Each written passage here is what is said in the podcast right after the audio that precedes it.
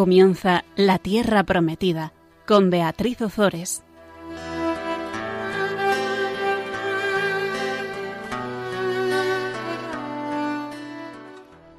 Buenas tardes, queridos oyentes de Radio María. Aquí estamos con todos vosotros un miércoles más compartiendo la palabra de Dios. Buenas tardes, Gonzalo. Buenas tardes, Beatriz. ¿Te parece que recemos una Ave María y empezamos? Perfecto. Dios te salve María, llena eres de gracia, el Señor es contigo. Bendita tú eres entre todas las mujeres y bendito es el fruto de tu vientre Jesús. Santa María, Madre de Dios, ruega por nosotros pecadores, ahora y en la hora de nuestra muerte. Amén. En el programa pasado veíamos el rechazo definitivo de Dios a Saúl. Saúl continuará siendo rey de Israel, pero ya no su descendencia. ¿Por qué pasó esto? Porque Saúl desobedeció al Señor, se llenó de orgullo. Nada tenía que ver con la persona humilde que Samuel había ungido como rey de Israel y desobedece totalmente a Dios en la batalla con los eh, amalecitas. Dios le pide que entregue todo al anatema y Saúl lo que hace es entregar pues lo que, lo que no quería, lo inútil, pero se queda con el rey de mm, eh, se queda con Agag, em, rey, eh, rey de Amalek y con lo mejor del ganado mayor y del ganado menor. Y esto disgusta a Dios y al final le rechaza como rey de Israel, ya que no puede tener a su servicio a una persona que eh, no se fía de él, que le desobedece y que prefiere escucharse a sí mismo antes que a él. Pues ahí nos habíamos eh, quedado y ahora comenzamos con la última sección del primer libro de Samuel, que abarca también el capítulo 1 del segundo libro de Samuel, en la que se va relatando la progresiva decadencia de Saúl hasta su muerte en la batalla de Gilboa contra los filisteos y a la vez empieza a mm, resurgir el nuevo gran rey David. Desde el punto de vista literario llama la atención el estilo narrativo de Crónica de Palacio que no tiene otro afán que recopilar los episodios protagonizados por los reyes veremos cómo muchos de estos sucesos están narrados dos veces, como por ejemplo la entrada de David al servicio de Saúl, o el intento de Saúl de matar a David, o la promesa de Saúl de dar a David por esposa a una de sus hijas, o la intercesión de mm, Jonatán en favor de David, o la huida de David, la oportunidad para David de quitar la vida a Saúl, etcétera. Todo esto lo que pone de manifiesto es que se han recogido datos de distintas fuentes sin aplicar una crítica rigurosa de la historiografía. Algo importante que vamos a ver es que a pesar de ser el relato del rey más celebrado, David, y de que se insiste eh, continuamente en la predilección de Dios por él, vamos a ver cómo no se disimulan los errores de David y vamos a ver cómo la Biblia nos va a mostrar también su lado más humano, pero dejando siempre traslucir que el protagonista de fondo es el Señor, el protagonista de fondo es el Dios de Israel. Ante todo, porque es quien elige y acompaña a David en todo momento, y así lo repite el estribillo, el Señor estaba con él el Señor estaba con él. Tanto Saúl y David como el resto de las personas que intervienen en la historia no van a ir guiadas por un ciego destino, sino que forman parte de la historia de la salvación, forman parte del proyecto divino, como formamos parte cada uno de nosotros. Por lo tanto, la gran lección de estas narraciones es que el Señor conduce el curso de la historia entre luces y sombras hasta conseguir su objetivo. ¿Cuál es su objetivo? darse a conocer a todos los hombres y alcanzarle la salvación. Y esto lo veremos a lo largo de toda la Biblia. Dios quiere que todos los hombres se salven y lleguen al conocimiento de la verdad. Esa es, esa es la meta de Dios, ese es el objetivo de Dios, esa es la voluntad eh, de Dios. Así que vamos a empezar ya con la unción de David. Pero antes de, comenzar con el relato en sí, yo quería comentar eh, cómo eh, este relato deja claro que David carece de, méritos para ser elegido. Y esto es muy importante. Eh, se dice que mm, Dios no elige a los capacitados, sino que capacita a los que elige. Por lo tanto, esto mm, es algo que siempre debemos tener en cuenta.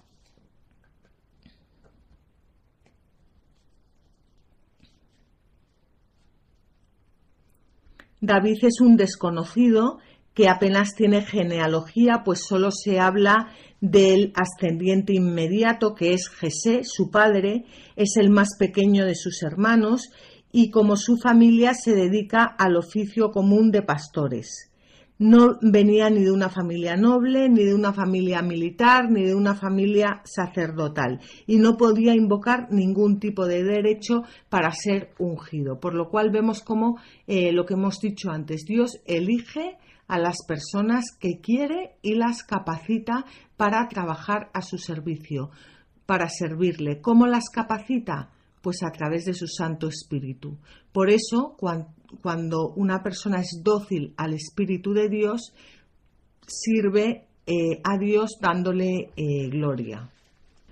David es tipo de los que después de Cristo son llamados a cumplir una función en la Iglesia.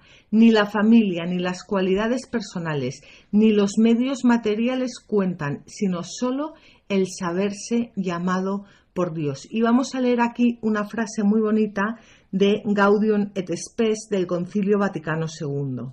Pues, en su interioridad, el hombre superior al universo entero retorna a esa profunda interioridad cuando vuelve a su corazón, donde Dios, que escruta los corazones, la guarda y donde él mismo, bajo los ojos de Dios, decide sobre su propio destino el hombre en su interioridad es superior al universo entero. ¿No te parece impresionante, Gonzalo? Sí, sí, impresionante.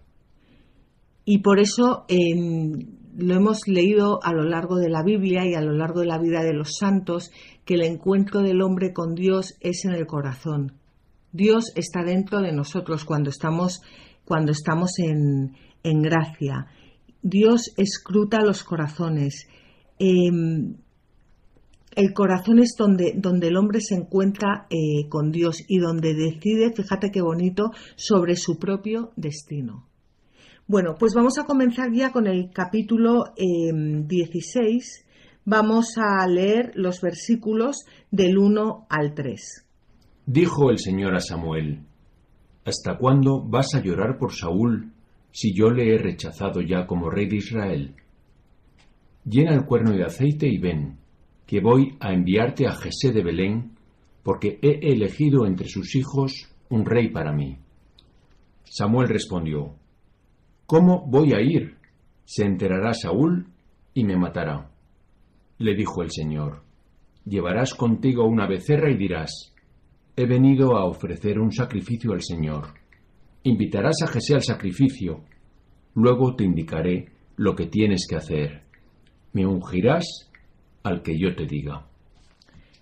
El pobre Samuel seguía llorando por, por Saúl, por, no, seguía llorando por, por, pues por, por los pecados de Saúl, por la soberbia de Saúl, y me encanta el diálogo que tiene con, con el Señor, cómo le habla el Señor y le dice, pero ¿hasta cuándo vas a estar llorando por Saúl si yo le he rechazado? Que yo, yo, eso, yo lo veo muy tierno, si, si está en mis manos, si yo lo manejo, si yo no, no llores tanto, ¿no? Samuel tiene miedo de ungir a David y le pregunta al Señor que cómo va a ir, que como se entere Saúl que le va a matar. Samuel teme, teme, teme a Saúl. Teme porque le conoce y sabe que se puede enfadar hasta el punto no solo de querer matarle a él, sino también al propio David.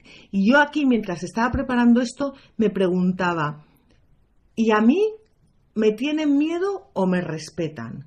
Samuel tenía miedo a Saúl. ¿Ejercemos autoridad sobre las personas y se fían de nosotros y nos respetan?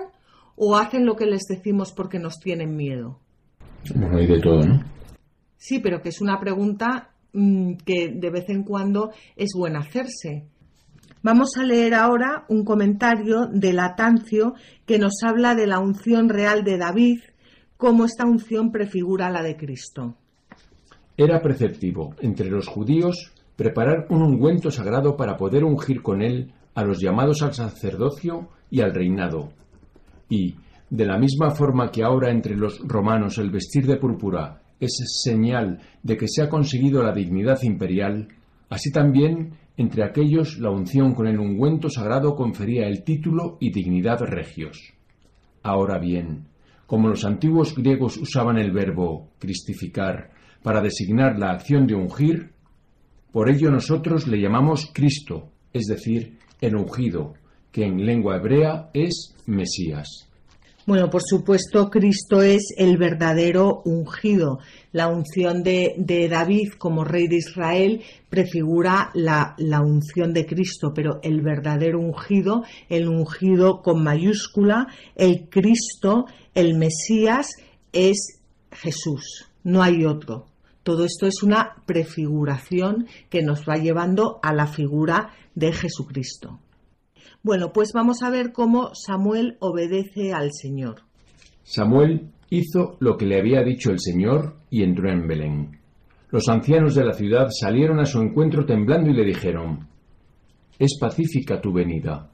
Samuel respondió, Es pacífica. He venido para ofrecer un sacrificio al Señor purificaos y venid conmigo para el sacrificio. Él purificó a Jesé y a sus hijos y los invitó al sacrificio. Aquí vemos em, la obediencia de Samuel frente a la desobediencia de Saúl. Cuando los ancianos de la ciudad salen a su encuentro, salen temblando a ver qué va a hacer ahora eh, Samuel.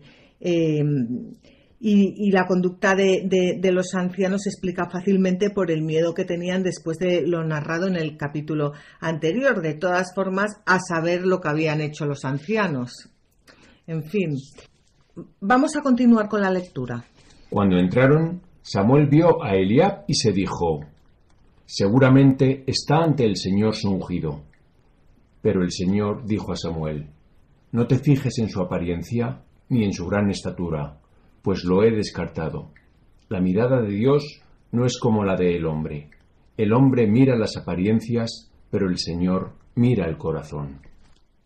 Y así mm, va a ir presentando Jesé a sus hijos uno tras otro, unos hijos con una pinta estupenda, altos, y Samuel piensa todo el rato que, que uno de ellos va a ser el ungido pero no va a ser, vamos a ver que no van a ser ninguno de ellos, porque la mirada de Dios no es como la del hombre. Señor, que vea con tus ojos, que vea a los demás con tus ojos.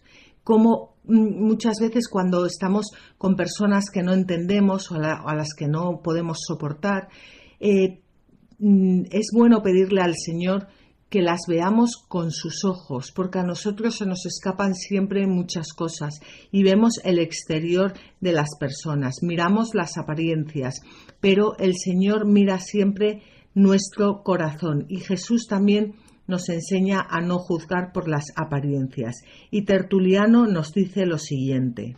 Tú, como hombre, conoces a cada uno por fuera. Juzgas por lo que ves y ves hasta donde alcanzan tus ojos. Pero los ojos del Señor, dice la Escritura, son profundos. El hombre mira a la cara, Dios al corazón, y por eso conoce el Señor a los suyos y arranca la planta que no ha plantado. Y de los primeros hace los últimos, y lleva en la mano el bieldo para limpiar su era. Bueno, pues con este comentario tan bonito de Tertuliano vamos a hacer un pequeño descanso musical.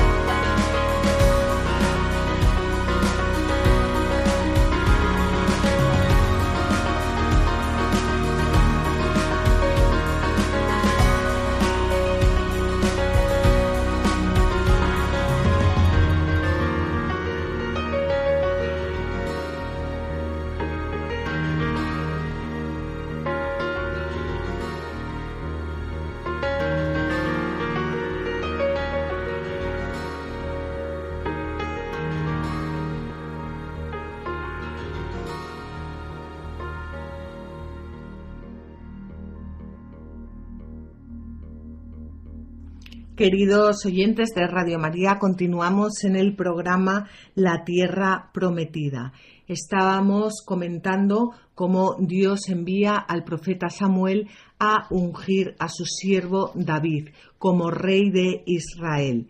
Samuel llega a casa de Jesé, el padre de David, y eh, le va mostrando a todos sus hijos, todos con un aspecto estupendo, altos, guapos y maravillosos, pero no es ninguno de ellos. Vamos a continuar leyendo. Estamos en el capítulo 6, perdón, en el capítulo 16 del primer libro de Samuel y vamos a leer los versículos 8 al 13. Jesé llamó a Abinadab y se lo acercó a Samuel. Pero Samuel dijo, Tampoco a éste ha elegido el Señor. Luego Jesé acercó a Samá y Samuel dijo, Tampoco a éste ha elegido el Señor. Fue llevando Jesé a sus siete hijos, pero Samuel dijo lo mismo, No ha elegido el Señor a ninguno de estos. Samuel dijo entonces a Jesé, ¿No te quedan más hijos? Él respondió, Todavía queda el más pequeño que está apacentando el rebaño. Samuel dijo a Jesé, Manda que lo traigan, pues no nos sentaremos hasta que haya llegado. Jesé mandó que lo trajeran. Era rubio, de ojos hermosos y de buena presencia. El Señor dijo a Samuel, Levántate y úngelo. Él es. Tomó, pues, Samuel el cuerno de aceite y lo, y lo ungió entre sus hermanos. El Espíritu del Señor invadió a David desde aquel día. Samuel se levantó y partió hacia Ramá. El más pequeño. Y también eh, vimos hace varios programas que se decía lo mismo de Gedeón en jueces 6.15. Y aquí hay un hondo sentido espiritual porque fui pequeña, agradé al Altísimo, dice la Iglesia en la liturgia de María Santísima, y por eso Dios hizo en ella grandes cosas, como reza el Magnífico, el Magnificat. Ser pequeño, o sea, ser pobre de espíritu delante de Dios, fue el gran título que tuvo David para ser el amado y predilecto de Dios. Ese pequeño en quien nadie pensaba fue el rey más grande de todo el Antiguo Testamento. Y se dice que estaba apacentando las ovejas porque fue figura de Cristo el buen pastor. Mm, hay un comentario que me gustaría leer ahora, que es em, de Clemente de Alejandría y que habla de la belleza artificial. Si Clemente de Alejandría viviera en este siglo y hablara de esto, yo creo que le meterían en la cárcel o le apedrearían. Vamos a verlo a leer el, comentario. Pero es bueno, a mí el comentario me encanta, sobre todo porque eh, hemos olvidado muchas veces y sobre todo, ya digo, en la sociedad en la que vivimos ahora, en el consumismo, cómo eh, a, Dios mira el corazón. Yo siempre me acuerdo de una foto muy bonita en la que estaban Lady Di y la Madre Teresa de Calcuta y cuando yo da, eh, o sea, dando clases de Biblia le preguntaba a mis alumnas, ¿quién os parece más guapa, Lady Di o la Madre Teresa Calcuta? Lady Di, pues era la, una señora, pues, pues que representa a muchas señoras de nuestro tiempo, pues con el pelo teñido, con, con el vestida con un traje de chaqueta, con la minifalda, las medias, los tacones, pues la cara arreglada, pintada, y la Madre Teresa era bajita, toda arrugada, encorvada, pues no es que yo tenga nada contra Lady Di, pero, pero eran dos tipos de belleza totalmente distintas. Podríamos decir que la belleza de Lady Di era una belleza más mundana, más de este mundo, y la belleza de la Madre eh, Teresa era una belleza más sobrenatural. Dios mira siempre al corazón, Dios mira al corazón de las personas. Eh, cuando Dios miraba al corazón de la Madre Teresa, pues ¿qué, vería? Pues vería el amor a, todos esos pobres de los más pobres. Cuando miraba al de Lady Di, pues yo no sé lo que vería, pero, pero vería otras cosas. Entonces, eh, Dios busca siempre eh, la belleza del, del, corazón. Y esto nos lo cuenta Clemente de Alejandría en el siguiente comentario. Pero el colmo de la extravagancia es que han inventado espejos para reflejar su falsa belleza como si esto fuera una acción noble y virtuosa, cuando más bien deberían cubrir con un velo semejante impostura. Porque, como cuenta el mito de los griegos, nada ganó el bello Narciso con llegar a contemplar su propia imagen.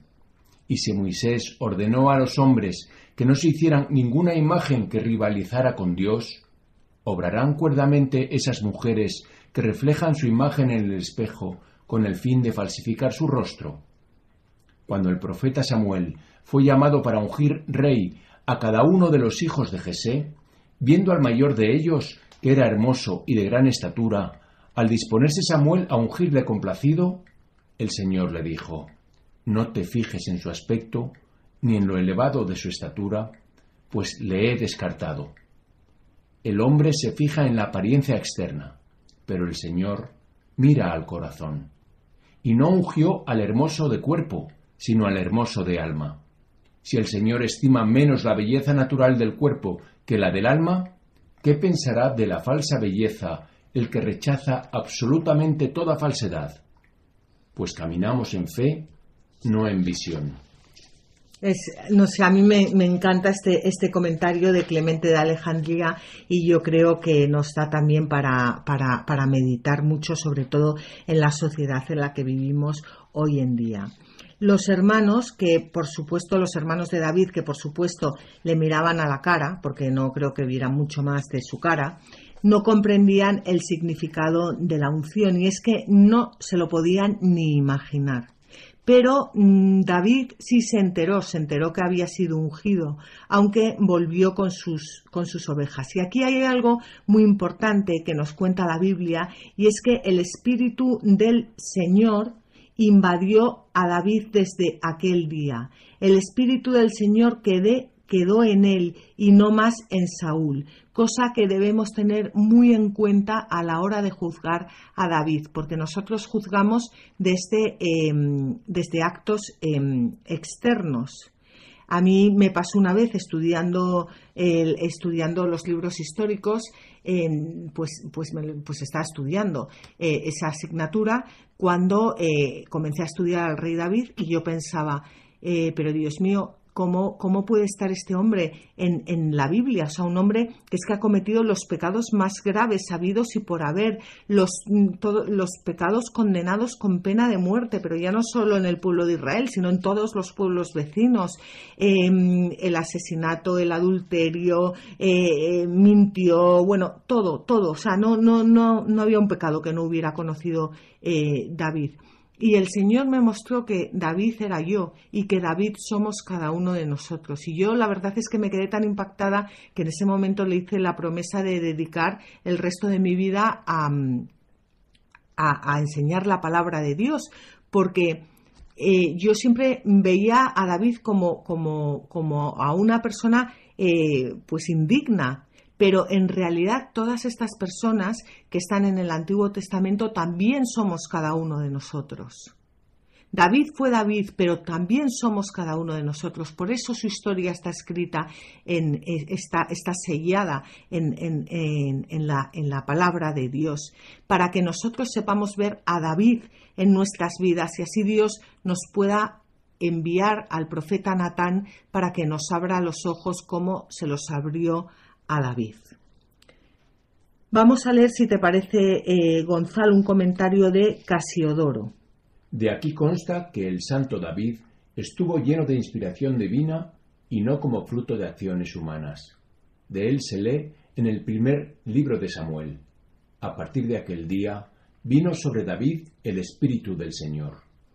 Con estas palabras reconocemos claramente que los salmos han sido profetizados en virtud del Espíritu Santo.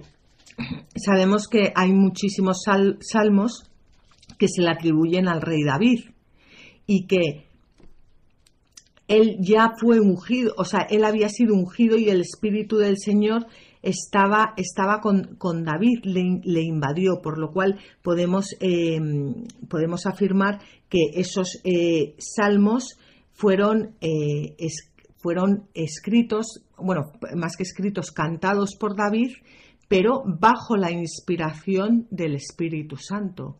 Mm. De hecho, eh, Jesucristo oró con ellos. ¿eh? Porque hay muchísimos salmos de, de David. Que se le atribuyen a David. Mm.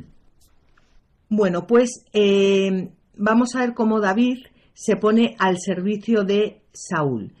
Como episodio independiente del anterior, vamos a ver ahora cómo se nos relata eh, la, la acogida de David en la corte al servicio de Saúl, poniendo de relieve la, decaden- la decadencia de, de Saúl, del viejo rey Saúl y la vitalidad del joven David.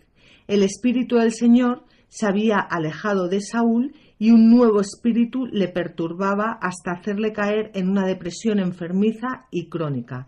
En cambio, David es un joven apuesto, lleno de vitalidad, capaz de alegrar con su música al propio rey. Y el centro del episodio que vamos a ver ahora es la expresión dicha de pasada por uno de los cortesanos en el versículo 18 que leeremos más tarde, que dice así, el Señor está con él. El Señor estaba con David. Es- Este, este, estas son las gafas que nos tenemos que poner para eh, leer al rey David. El Espíritu del Señor estaba con David y el Espíritu del Señor había ya abandonado al rey Saúl. Vamos a leer el- del primer libro de Samuel, el capítulo 16, versículos 14 al 17. El espíritu del Señor se había alejado de Saúl y le perturbaba un mal espíritu enviado por el Señor. Sus mismos servidores le dijeron, Mira, un mal espíritu enviado por Dios te perturba. Da, Señor, una orden a tus siervos y que busquen un hombre que sepa tocar la cítora para que, cuando el espíritu te atormente, pueda tocar para aliviarte. Saúl dijo a sus siervos, Conseguidme alguien que toque bien y traédmelo. El espíritu malo fue en sentido de los, de los santos padres un demonio que habiendo tomado posesión de Saúl lo atormentaba y el rey empieza a sufrir accesos de melancolía, locura y desesperación como eh, leeremos en el versículo 23. No, una cuestión, pero puede ser que también simplemente que, que Saúl tuviera una conciencia de, de que no había cumplido su misión Claro, y entonces lo que era, o sea, estaba entristecido, tenía tristeza, tenía depresión porque no había, eh, no había conseguido ser lo que, lo que debía.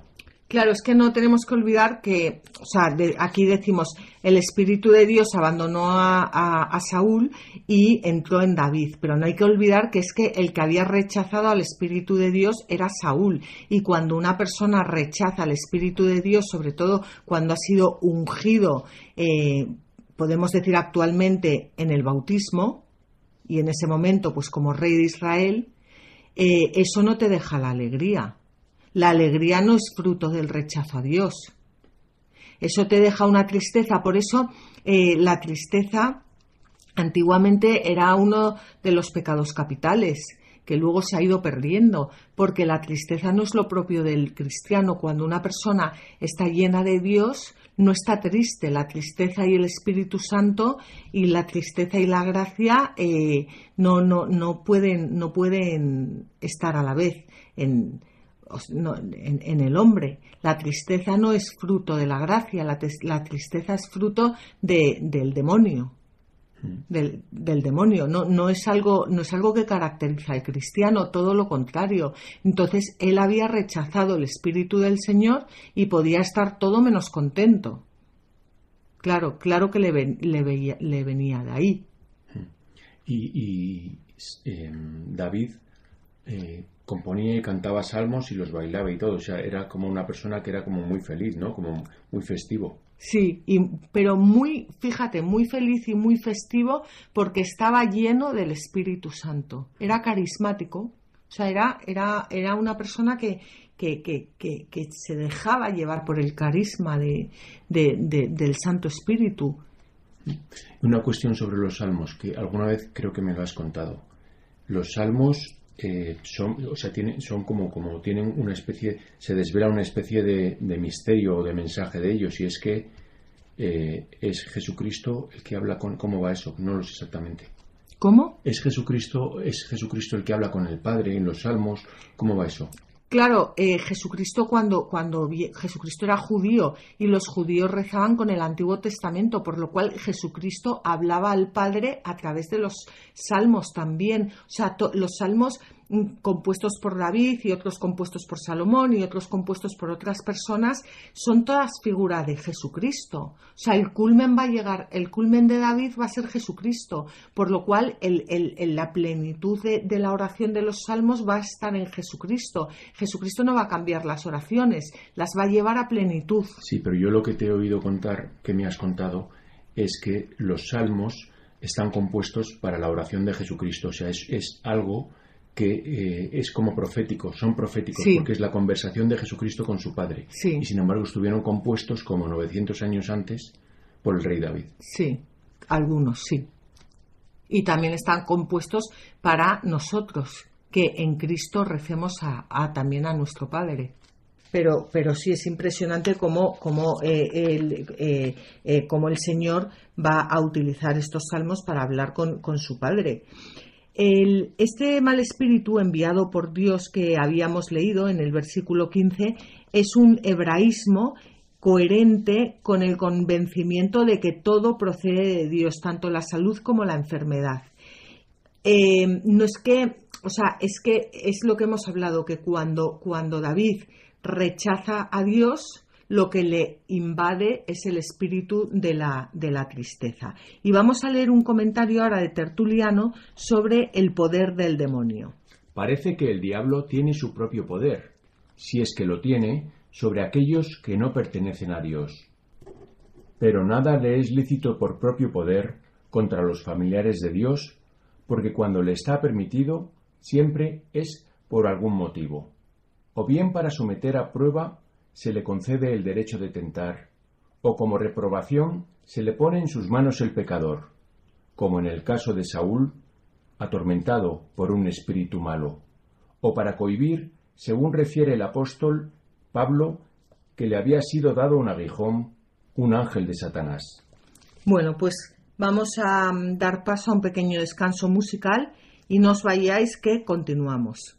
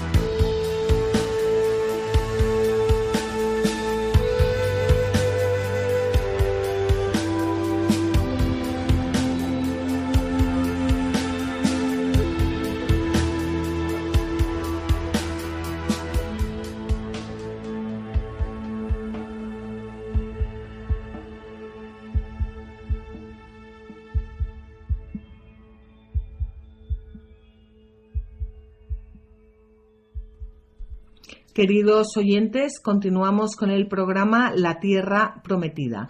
Estábamos comentando cómo Saúl rechazó al Señor y por eso le perturbaba un mal espíritu.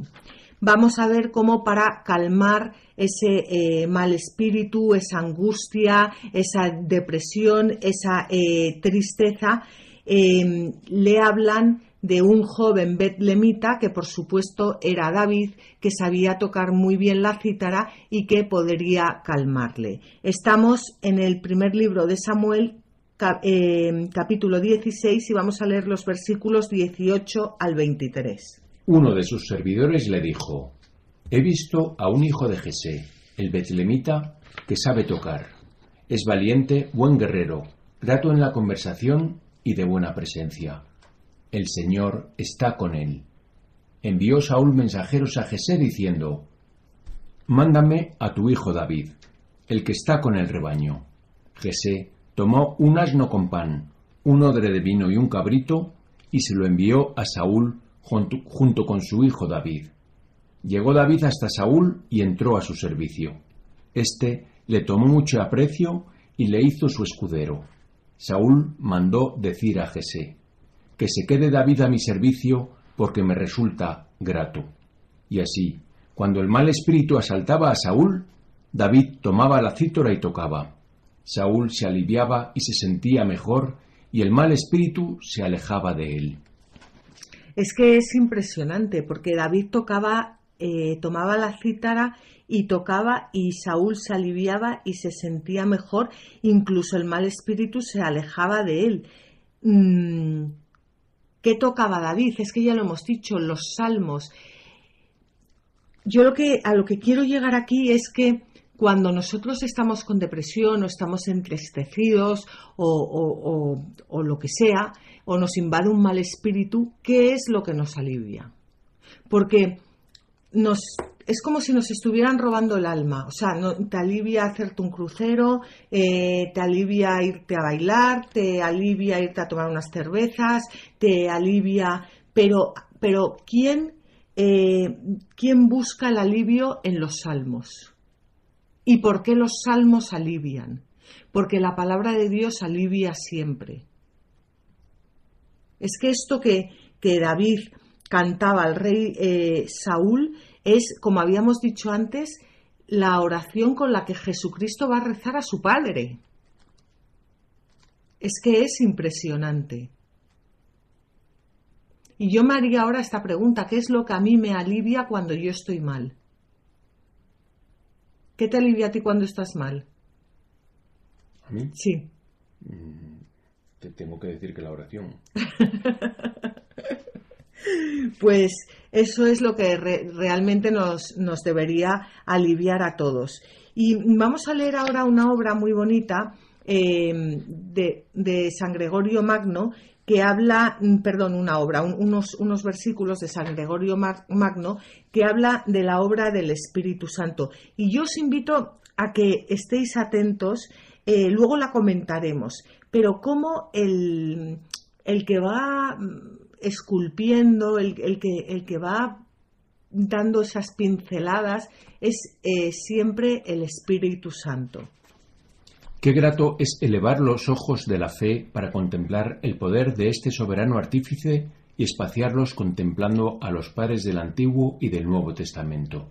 Mirad, con los ojos de la fe bien abiertos, yo estoy viendo a David, Amós, Daniel, Pedro, Pablo, Mateo, y me complazco en considerar qué gran artista es este Santo Espíritu, pero desfallezco en esa misma consideración porque él llena al niño citarista y le convierte en el salmista, llena al pastor de bueyes que se alimentaba de cabraigos y le hace profeta, llena al joven abstinente y le trueca en juez de los ancianos, llena al pescador y le cambia en predicador llena al perseguidor y le hace doctor de las gentes, llena el publicano y le hace evangelista. Oh, qué gran artista es el Espíritu Santo. Nada tarda en enseñar cuanto quiere, pues enseguida que toca al alma la enseña, y el solo haber tocado es haber enseñado. Además, al punto que ilustra al alma humana, la convierte. Pues es una meditación de San Gregorio Magno que a mí me impresiona muchísimo, porque es verdad que, David pues tocaría el, la cítara normal y, es el Espíritu Santo el que le convierte en, salmista. El, profeta Mos eh, no era más que un pastor de bueyes que se alimentaba de cabraigos. ¿Tú sabes lo que son los cabraigos, Gonzalo? No pues lo tendremos que mirar para el próximo programa. A lo mejor alguno de nuestros oyentes puede escribirnos y decirnos que son los cabraigos. Bueno, pues a este, a este profeta, le, eh, perdón, eh, a, este pastor de bueyes le hace profeta. Y, a Daniel que, eh, le convierte en, juez de ancianos y a Pedro que era un pescador le cambian le convierte en predicador y a Pablo, que, era un perseguidor de los cristianos, le hace eh, doctor de, mm, doctor de la iglesia, vamos. Y, Mateo, un publicano, le hace evangelista.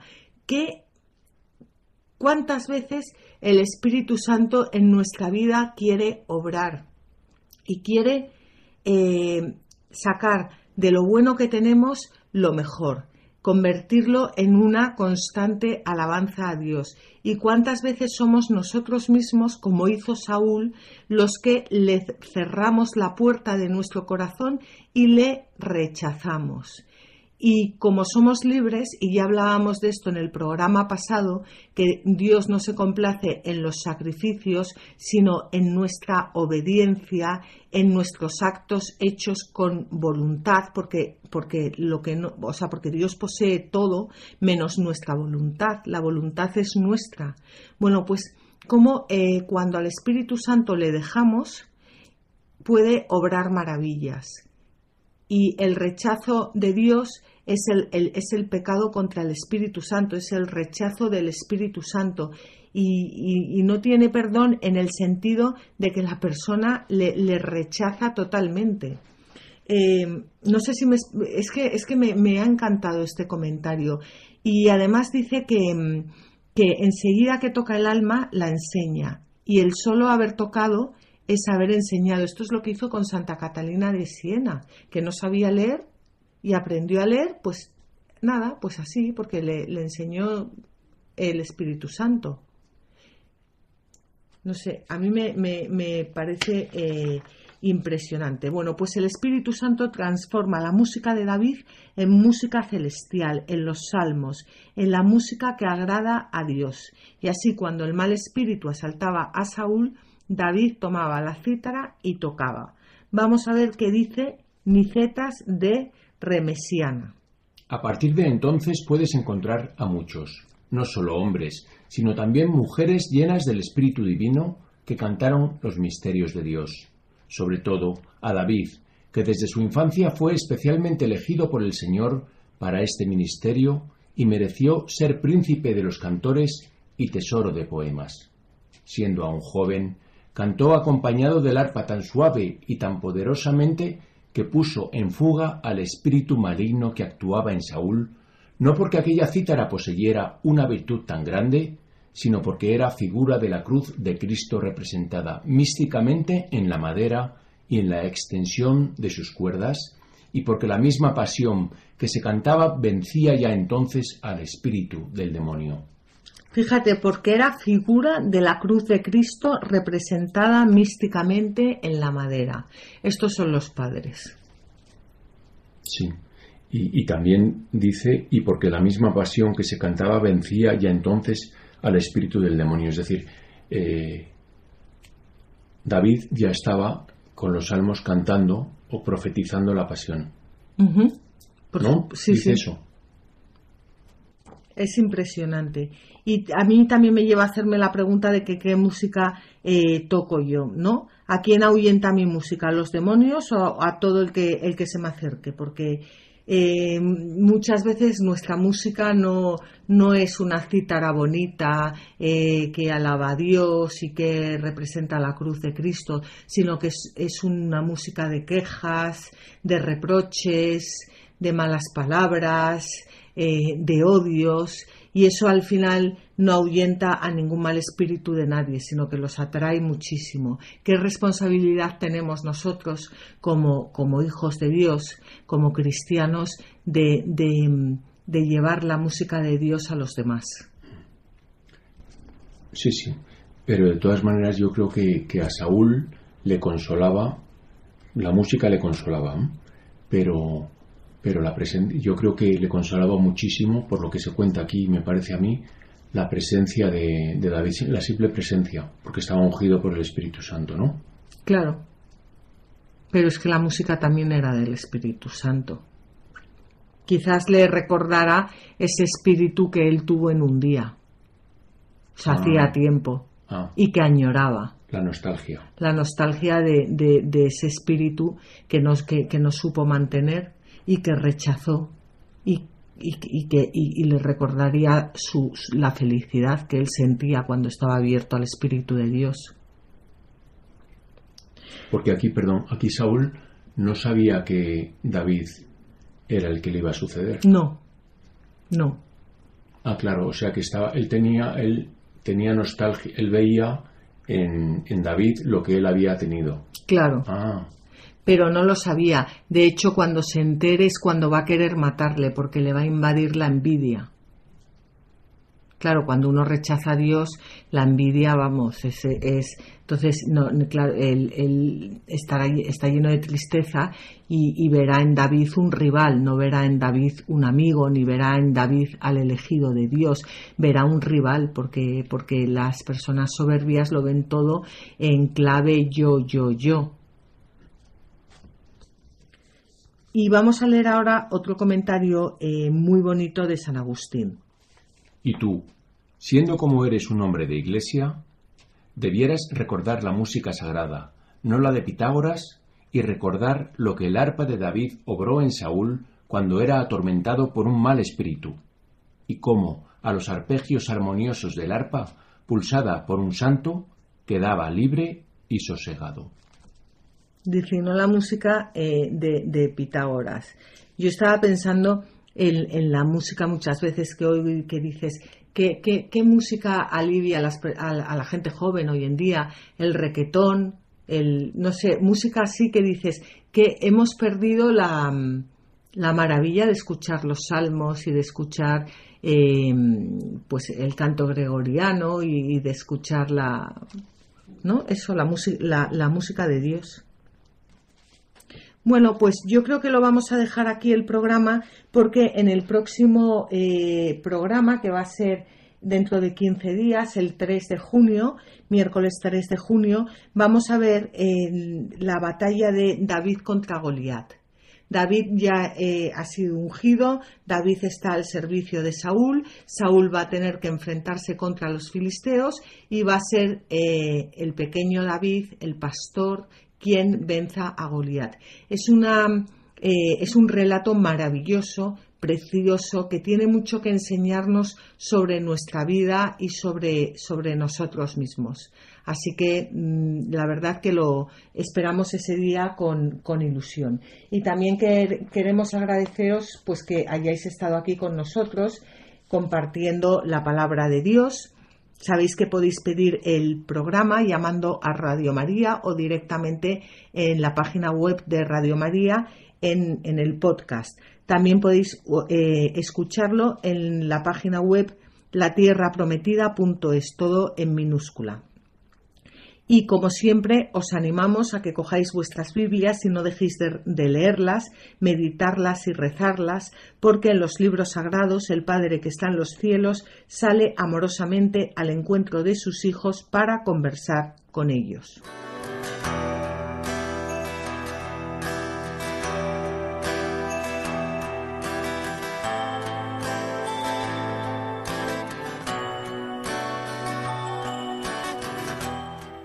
Así concluye La Tierra Prometida con Beatriz Ozores.